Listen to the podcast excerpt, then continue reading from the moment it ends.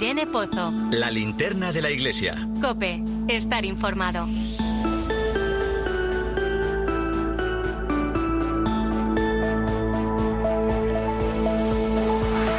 ¿Qué tal? Muy buenas noches. La verdad que cuesta hablar de otra cosa que no sea lo que estamos viviendo con el conflicto entre Hamas e Israel. Cruzaba algún mensaje esta semana con algunos franciscanos en Tierra Santa y me decían que era una situación muy delicada y que su misión en este momento era buscar la paz.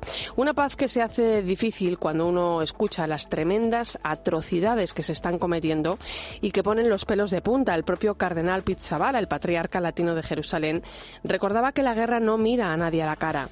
La Iglesia vive el momento con mucha preocupación, igual que lo hace con otros conflictos, por ejemplo, el de Ucrania.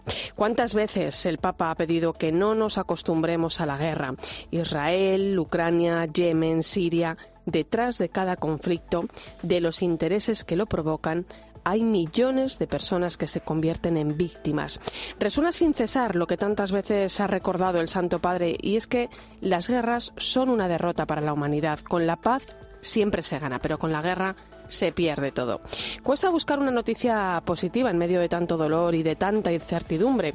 Quizá la propuesta sea la esperanza en que todo acabe pronto, una esperanza y un consuelo que los cristianos encontramos en la oración, porque el mundo necesita de la oración cristiana para afrontar cada uno de los desafíos que se ponen por delante.